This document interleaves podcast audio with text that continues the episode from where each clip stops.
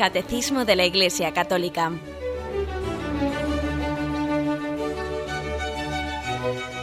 Un programa dirigido por Monseñor José Ignacio Munilla, Obispo de San Sebastián.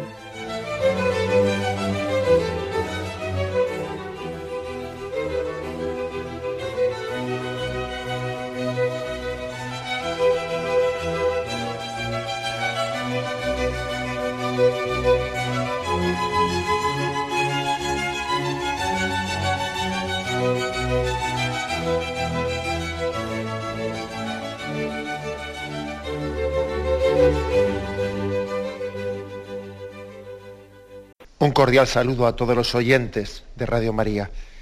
Un día más, con la gracia del Señor, proseguimos el comentario del Catecismo de nuestra Madre la Iglesia.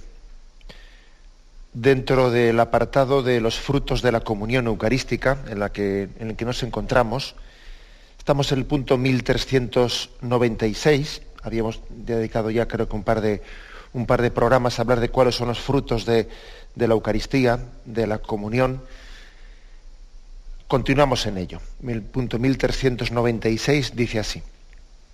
La unidad del cuerpo místico. La Eucaristía hace la Iglesia. Los que reciben la Eucaristía se unen más estrechamente a Cristo. Por ello mismo, Cristo los une a todos los fieles en un solo cuerpo, la Iglesia. La comunión renueva, fortifica, profundiza esta incorporación a la Iglesia realizada ya por el bautismo. En el bautismo fuimos llamados a no formar más que un solo cuerpo. La Eucaristía realiza esta llamada.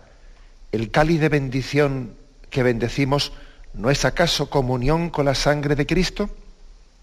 ¿Y, y el pan que partimos no es comunión con el cuerpo de Cristo? Porque aun siendo muchos, un solo pan y un solo cuerpo, somos, pues todos participamos de un mismo pan.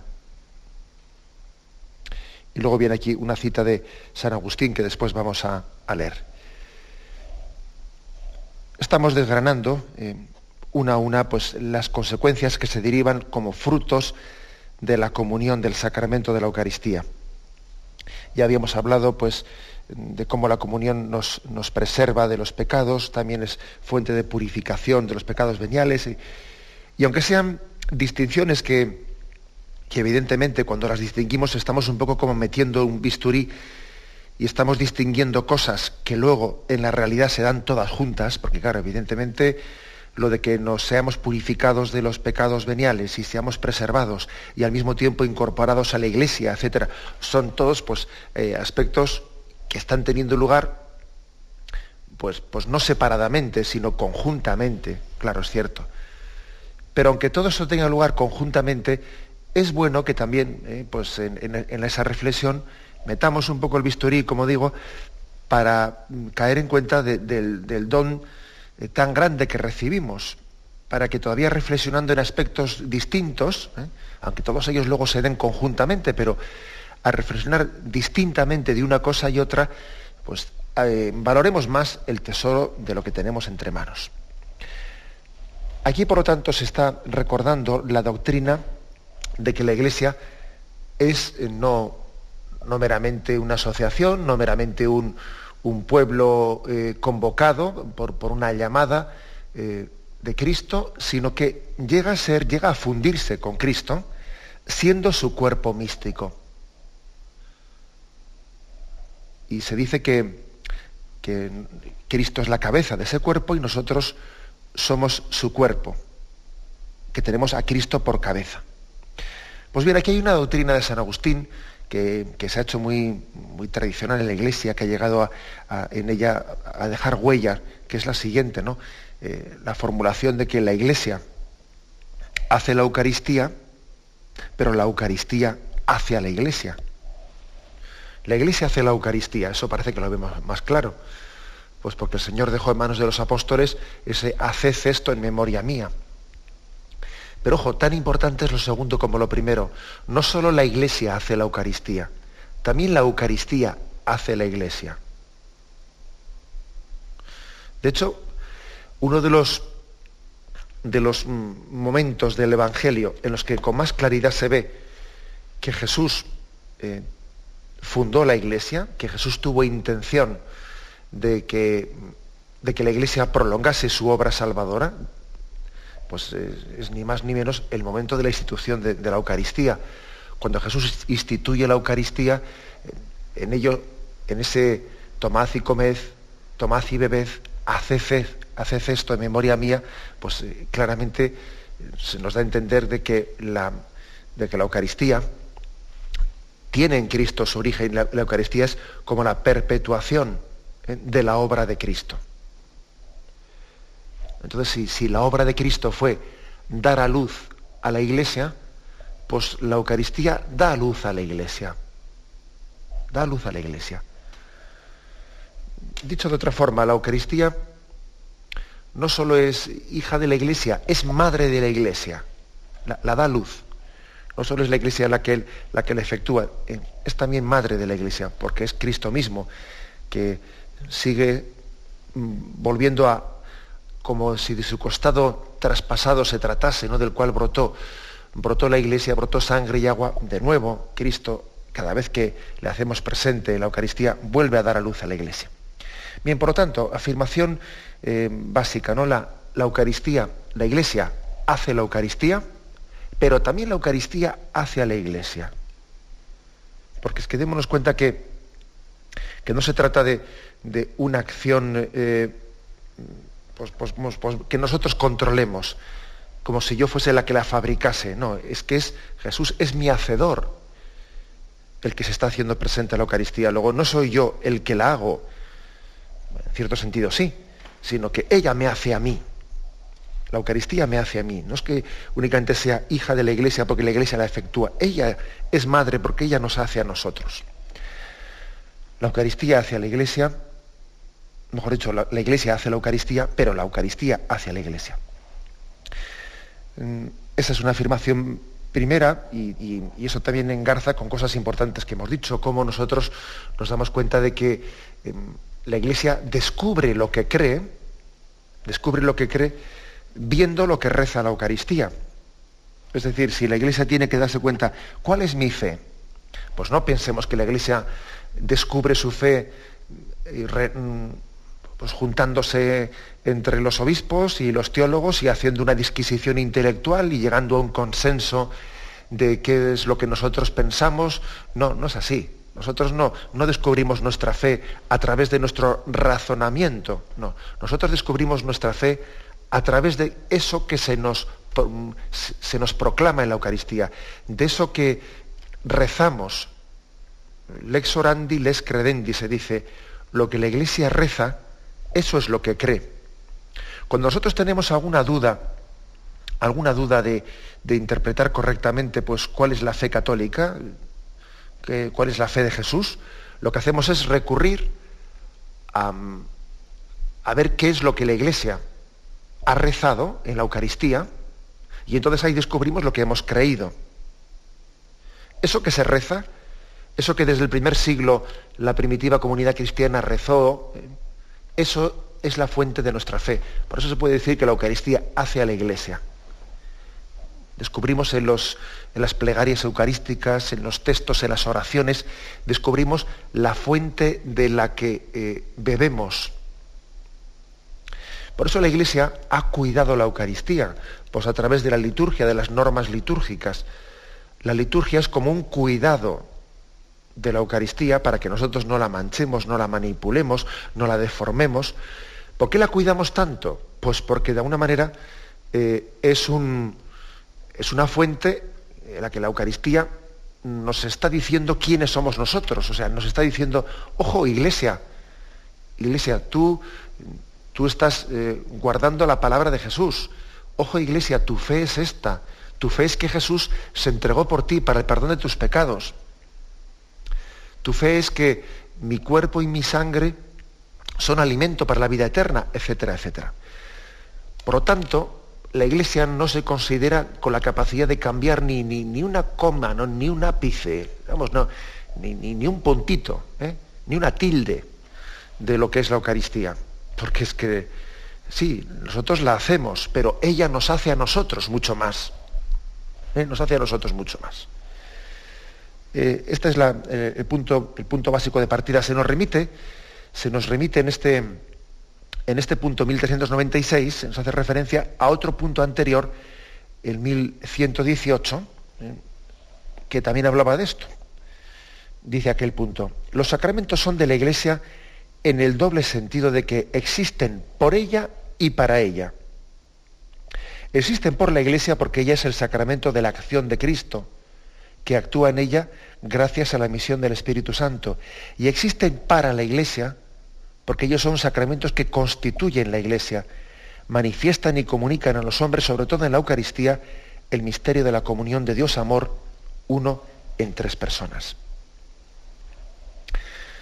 Bueno, pues un paso más. ¿eh? Vamos a dar un paso más eh, para entender qué es esto de que la Eucaristía hace, la Iglesia.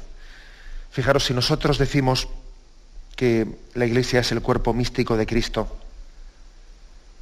un cuerpo místico por el que, eh, fruto del bautismo, ¿no? que, nos, que nos ha injertado en Jesucristo, y el bautismo ha sido como mm, injertarnos en un árbol en el que el Padre y el Hijo tenían una, una relación íntima y especial. Bien, el bautismo ha sido el gran don de Dios que nos ha injertado en esa relación que tenían el Padre y el Hijo. De manera que a, partir de, esa incorporación a la Iglesia por el bautismo, pues nosotros podemos decir junto con Cristo, Padre mío, Padre nuestro.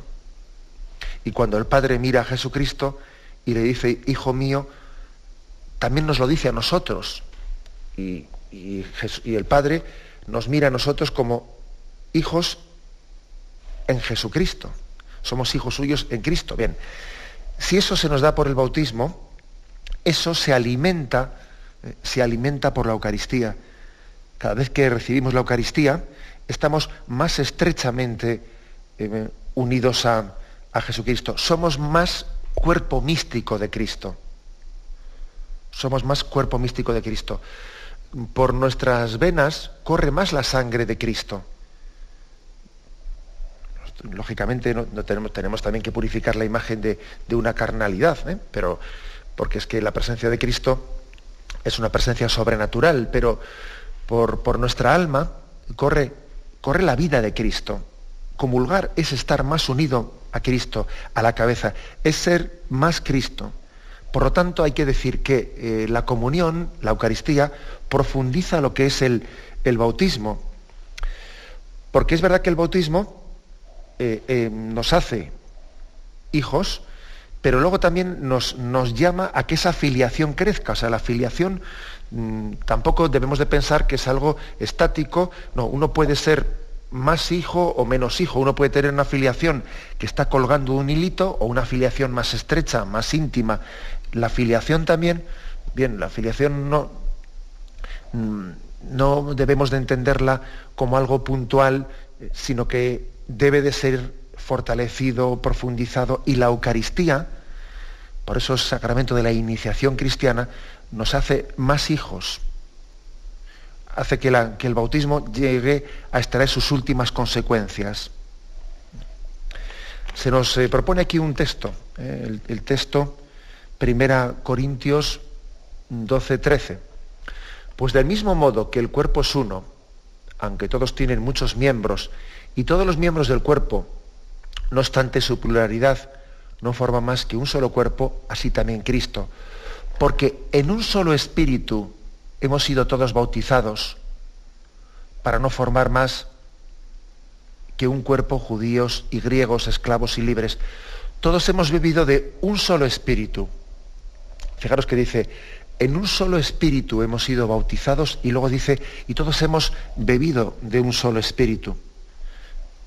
Aquí hay un subrayar, por lo tanto, de que, de que tanto el bautismo como la, Eucaristía es un sacramento de, unión, de conformación ¿eh?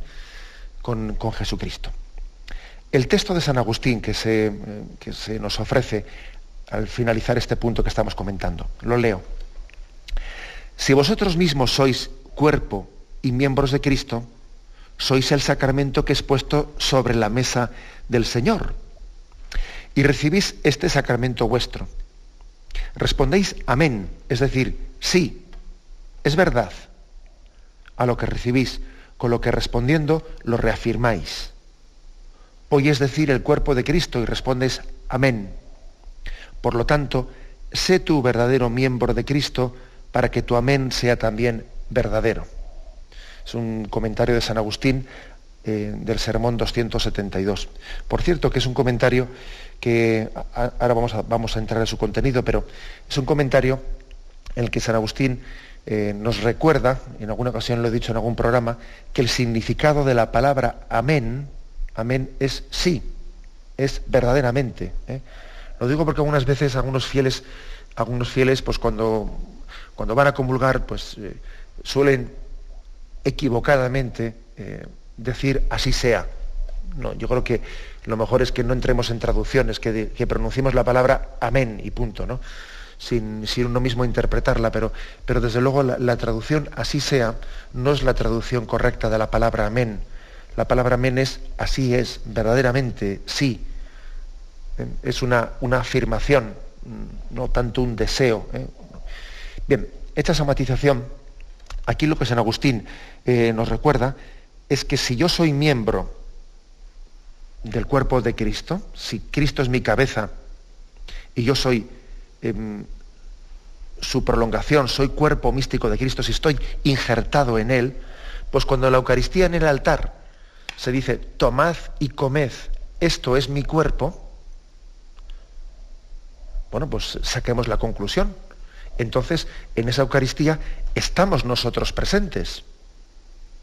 Porque claro, si yo estoy unido a Cristo y soy cuerpo místico de Cristo, y en la Eucaristía decimos tomad y comed porque esto es mi cuerpo, pues entonces en la Eucaristía se hace presente no solo la cabeza de Cristo, también se hace presente su cuerpo. Luego es la iglesia la que se hace presente allí en el altar. Eh, es, impresionante que nos demos cuenta de esto, es decir, se está dando a luz a la iglesia. Porque no, no podemos pensar que cuando se consagra, se está consagrando únicamente Em, a Cristo como cabeza, no, también se está, se está consagrando el cuerpo de Cristo, no, no, solamente la cabeza del cuerpo místico. Luego, al consagrar, al realizar la Eucaristía, se está dando luz a la iglesia. Se está dando luz a la iglesia.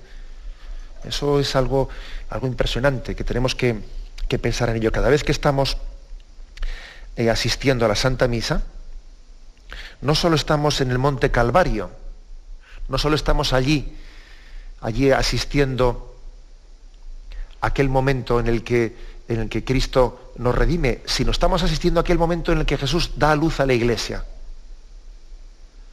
De hecho, pues eh, aquel agua y sangre que botaron del costado de Cristo cuando fue traspasado por la lanza son signos de los sacramentos de la iglesia. Pues bien, la Eucaristía es dar luz allí, dar a luz allí a la iglesia, al hacer presente a Jesucristo.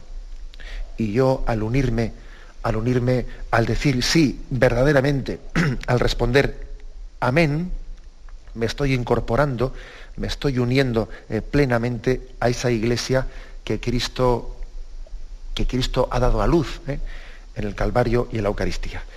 Lo reflexionamos y continuamos enseguida.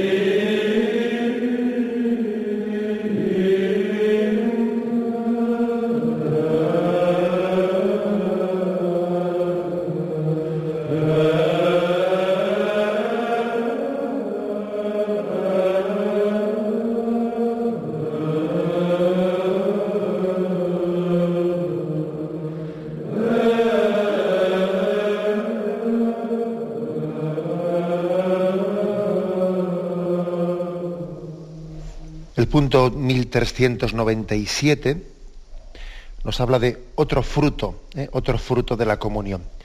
La Eucaristía entraña un compromiso en favor de los pobres. Para recibir en la verdad el cuerpo y la sangre de Cristo entregados por nosotros, debemos reconocer a Cristo en los más pobres, sus hermanos. Has gustado la sangre del Señor y no reconoces a tu hermano? Deshonras esta mesa, no juzgando digno de compartir tu alimento al que ha sido juzgado digno de, participar en esta mesa. Dios te ha liberado de todos los pecados y te ha invitado a ella, y tú aún así no te has hecho más misericordioso. Dice San Juan Crisóstomo. Aquí se nos está haciendo una, un fuerte toque de atención mm, para caer en cuenta de que eh, vivir la Eucaristía eh, pues es absolutamente, está íntimamente ligado a nuestra a nuestra sensibilidad y a nuestro compromiso en favor de los pobres. ¿Por qué? Porque se ligan eh, ambas cosas. Bueno, pues porque caigamos en cuenta de que Cristo, como hemos dicho antes, eh, Señor no solamente tiene, es una cabeza, sino que está prolongada en un cuerpo, esa cabeza que es Cristo. Y ese cuerpo que prolonga a Cristo como cabeza es un cuerpo que está formado pues por muchos miembros, pero sin duda alguna los miembros, los miembros más queridos de ese cuerpo místico de Cristo, pues son los miembros desheredados ante los ojos de este mundo, pero los predilectos en el reino de los cielos. Muchos primeros serán últimos y muchos últimos serán primeros. Por lo tanto, eh, eso que el mundo separa, eso que el mundo entiende por marginal, eso que el mundo tiene a, separar, a distinguir, eso mismo es lo que en, la maravilla de la unidad del cuerpo místico, no únicamente está perfectamente unido a la cabeza que es Cristo, y no únicamente eh, pues, son los preferidos de Jesús, sino que tienen que ser también los preferidos, la opción preferencial, ¿eh? de todos aquellos que estamos unidos a Jesucristo. No se puede comulgar con la cabeza sin comulgar con el cuerpo. No se puede. ¿eh? Eh, la comunión no es un acto, un acto sacramental en el que a Cristo se le pueda, como decía yo antes, metiendo el bisturí, separarle de aquello a lo que Cristo está unido. El corazón de Cristo está íntimamente unido de una manera preferencial, ¿eh? preferencial a, a, sus hijos más desheredados.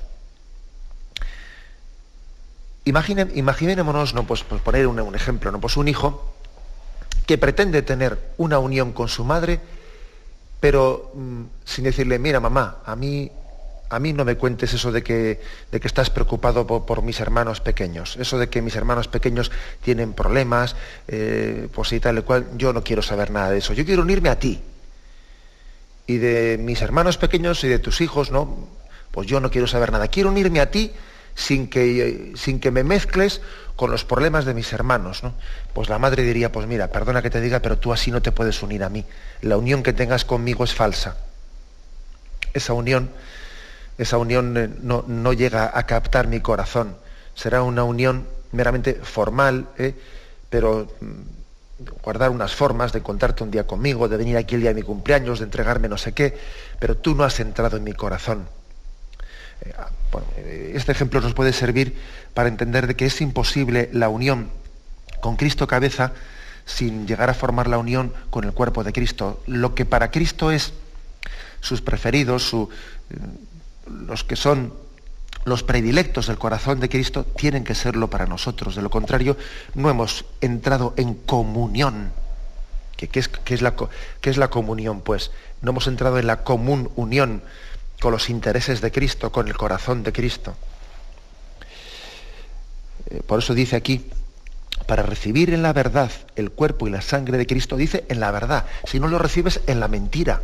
No, no, para recibir en la verdad el cuerpo y la sangre de Cristo, entregados por nosotros, Debemos de reconocer a Cristo los más pobres, sus hermanos. Mateo 25, 40.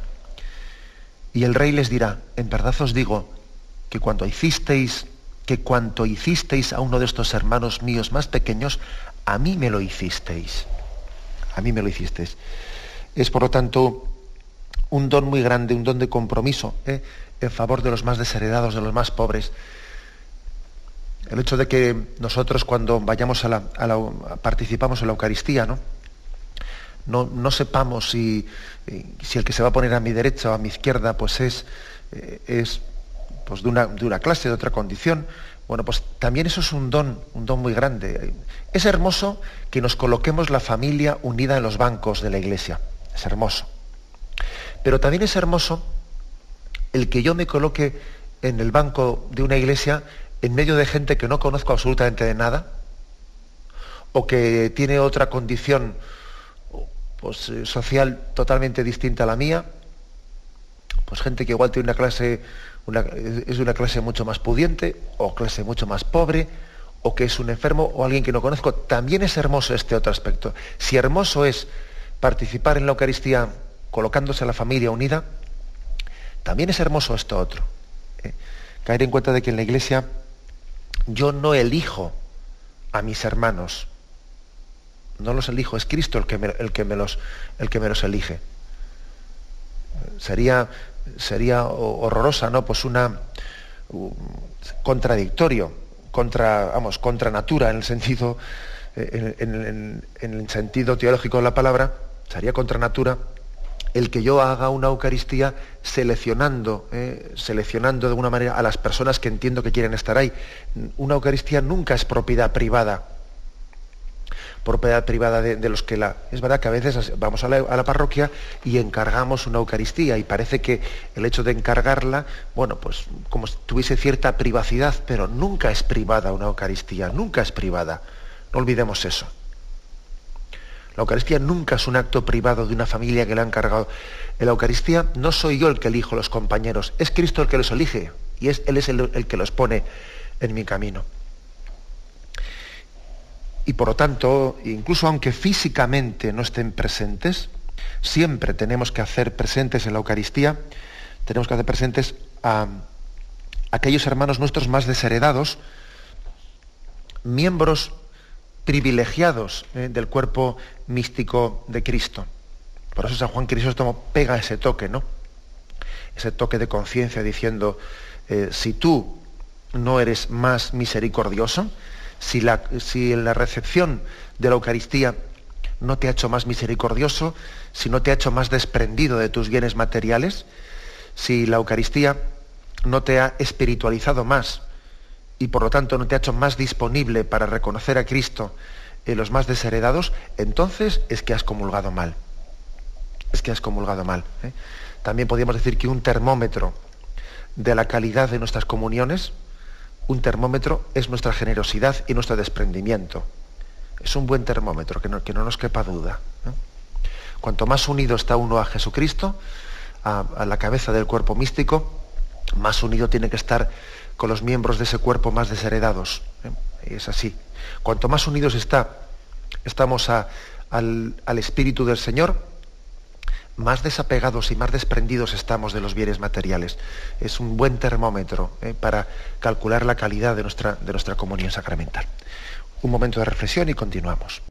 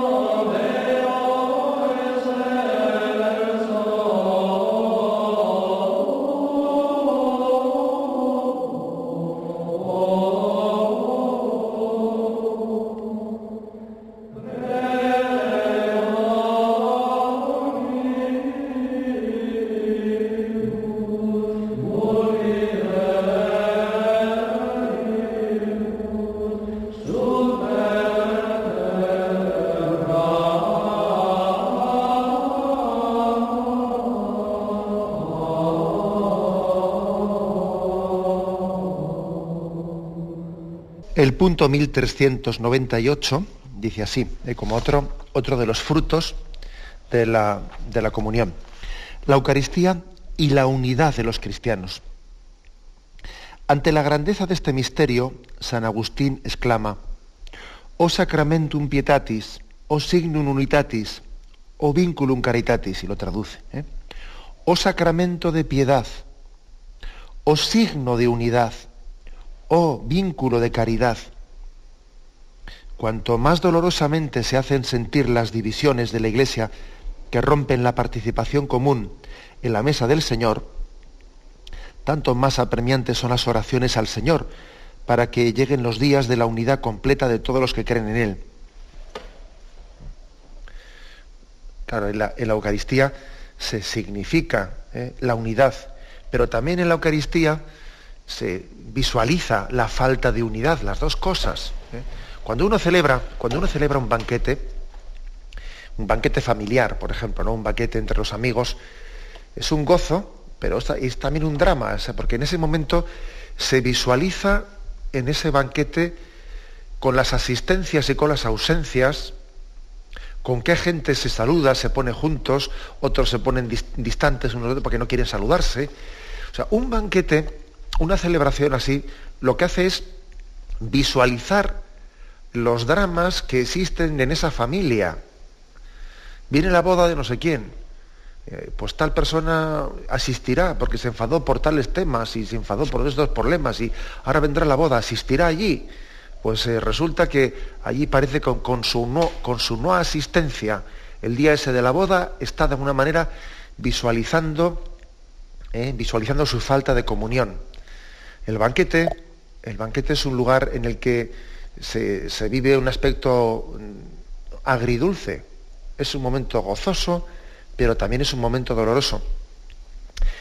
Recordad, si no, eh, ese banquete que organizó el padre de la parábola del hijo pródigo para celebrar, cuando mató el ternero cebado, para celebrar el retorno del hijo pródigo. Era un banquete de gozo para, para volver a celebrar una presencia, pero también se convirtió en un banquete con un sabor amargo, porque el hijo mayor no quiso entrar al banquete. Y entonces también allí en ese banquete que por una parte significaba el, gozo por un retorno, se visualizó ¿eh? de una forma muy fuerte que hubo otro hermano que no quiso entrar en comunión con ese retorno. Entonces que, esa es la realidad. ¿eh? También cuando un sacerdote celebra, preside la Eucaristía, está viviendo ese drama. La Eucaristía es también un drama, un drama en el que se visualiza que pues, todos los fieles que te han sido encomendados, ese rebaño que tú pastoreas, por desgracia está dividido, y unos han venido y otros han rechazado el banquete, y unos no se saludan entre ellos, y otros tienen pues, una, una relación posesiva unos hacia otros, y el, pastor que, celebra la Eucaristía de esa comunidad eh, sufre por ausencias, por faltas de comunión entre, entre los que forman esa comunidad y, el sufrimiento del, sacerdote que preside la comunidad no es, sino pues un, pues un, reflejo del sufrimiento del corazón de Cristo, que sufre porque sus hijos pues no, viven en comunión, ¿no? No, disfrutan de una manera verdadera y conjuntada eh, pues, pues de, ese, de ese banquete significando plenamente la unión entre nosotros. Bueno, pues, pues eso es así. Y entonces, lo que dice este punto 1398 se refiere a la unidad de, los que formamos pues, una comunidad parroquial, a la unidad de los que formamos pues, una celebración eucarística, una familia, o lo que fuere, pero también se refiere, y principalmente se refiere, a la unidad de los cristianos, eh, por el hecho de que pues, se hayan producido pues esos desgajamientos eh, a lo largo de la historia de la Iglesia y la unidad entre nosotros, pues entre los cristianos, pues haya sufrido heridas tan importantes, ¿no? Heridas tan importantes, pues como son pues pues, eh, la falta de unidad existente pues entre pues con los hermanos protestantes ortodoxos etcétera etcétera etcétera eso lógicamente esas, esas heridas contra la unidad del cuerpo de Cristo se ven muy reflejadas, muy significadas en la incapacidad de poder comulgar.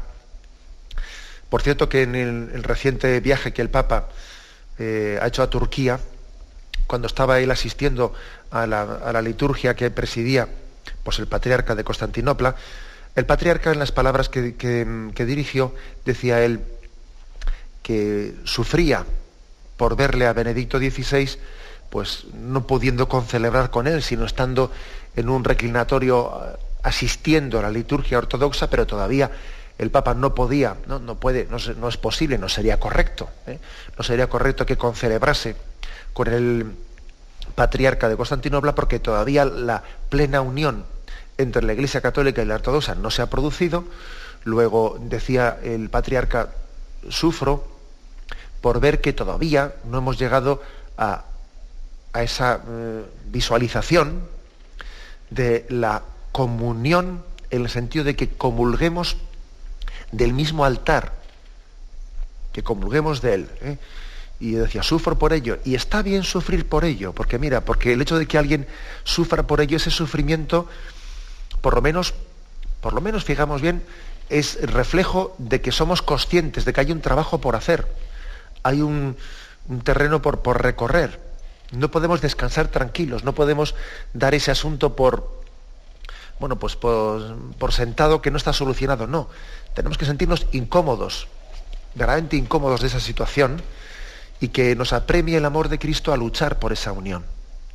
Eh, ese sufrimiento eh, del que hablaba eh, Demetrio I, el patriarca de Constantinopla, pues debe ser también el sufrimiento nuestro que no descansemos, que no mm, demos por una cosa que se sabe hace mucho tiempo, que existe ese problema, no por eso es menos apremiante. El hecho de que una cosa se haya prolongado en el tiempo todavía lo hace más apremiante. La sensibilidad, por lo tanto, ecuménica, debe de crecer en nosotros. Comulgar bien, comulgar bien, pues supone que nosotros eh, se despierte pues, un sentido muy grande de, deseo de unión, de oración intensa, ¿eh? de oración intensa, para, porque llegue el día que todos los que hemos sido bautizados en Cristo lleguemos a comulgar del mismo cuerpo y sangre.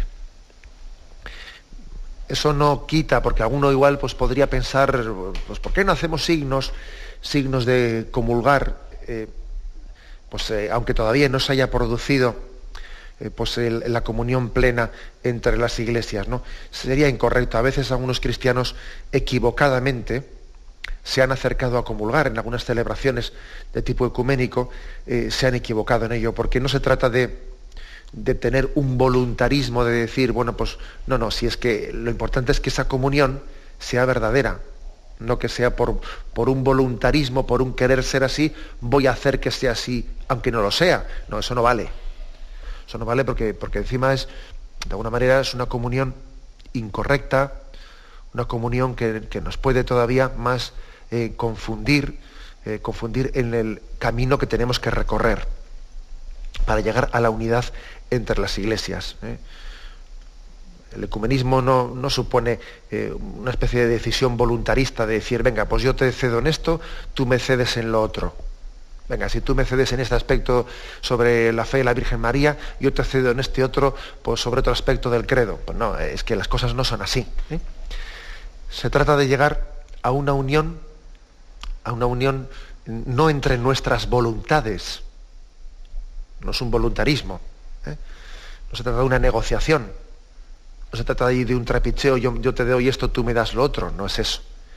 Se trata de una unión de nuestra voluntad con Cristo, con, la cabeza del cuerpo místico. Si estamos plenamente unidos a esa cabeza del cuerpo místico que es Jesucristo, pues entonces seguro que, mm, las diferencias podrán ser superadas, y, lo cual supone una conversión verdadera de cada uno de los que están eh, pues introducidos en el camino del ecumenismo.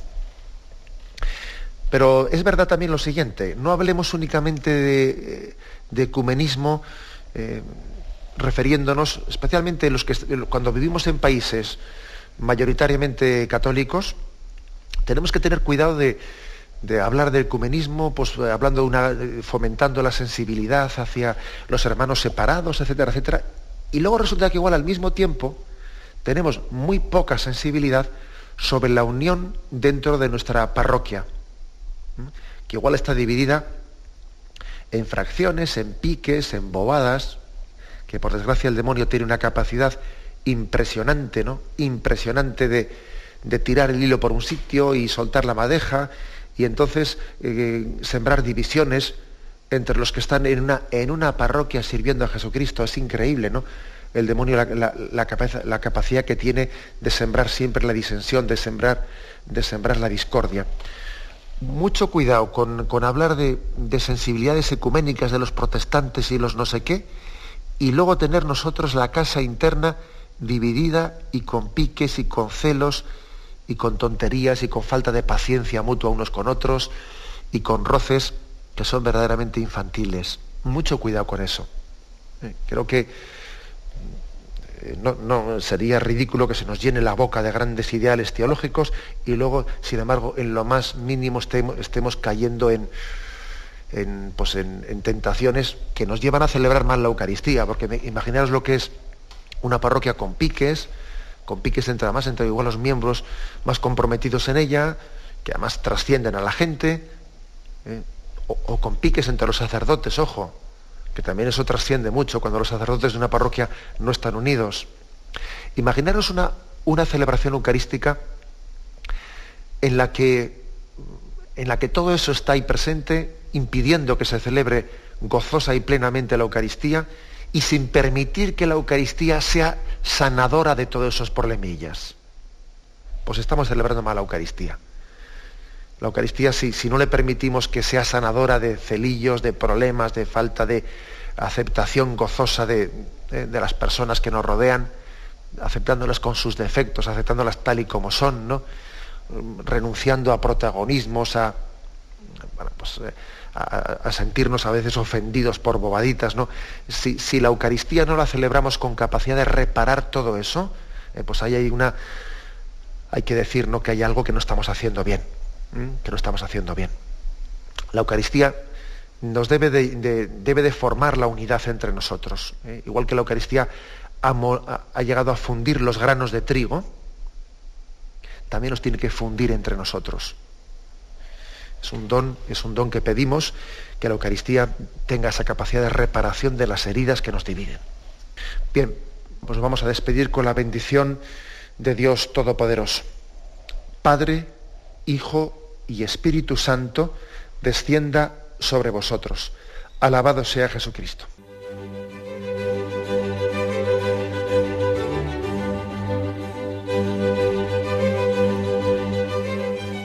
Finaliza el Catecismo de la Iglesia Católica, un programa dirigido por Monseñor José Ignacio Munilla, obispo de San Sebastián.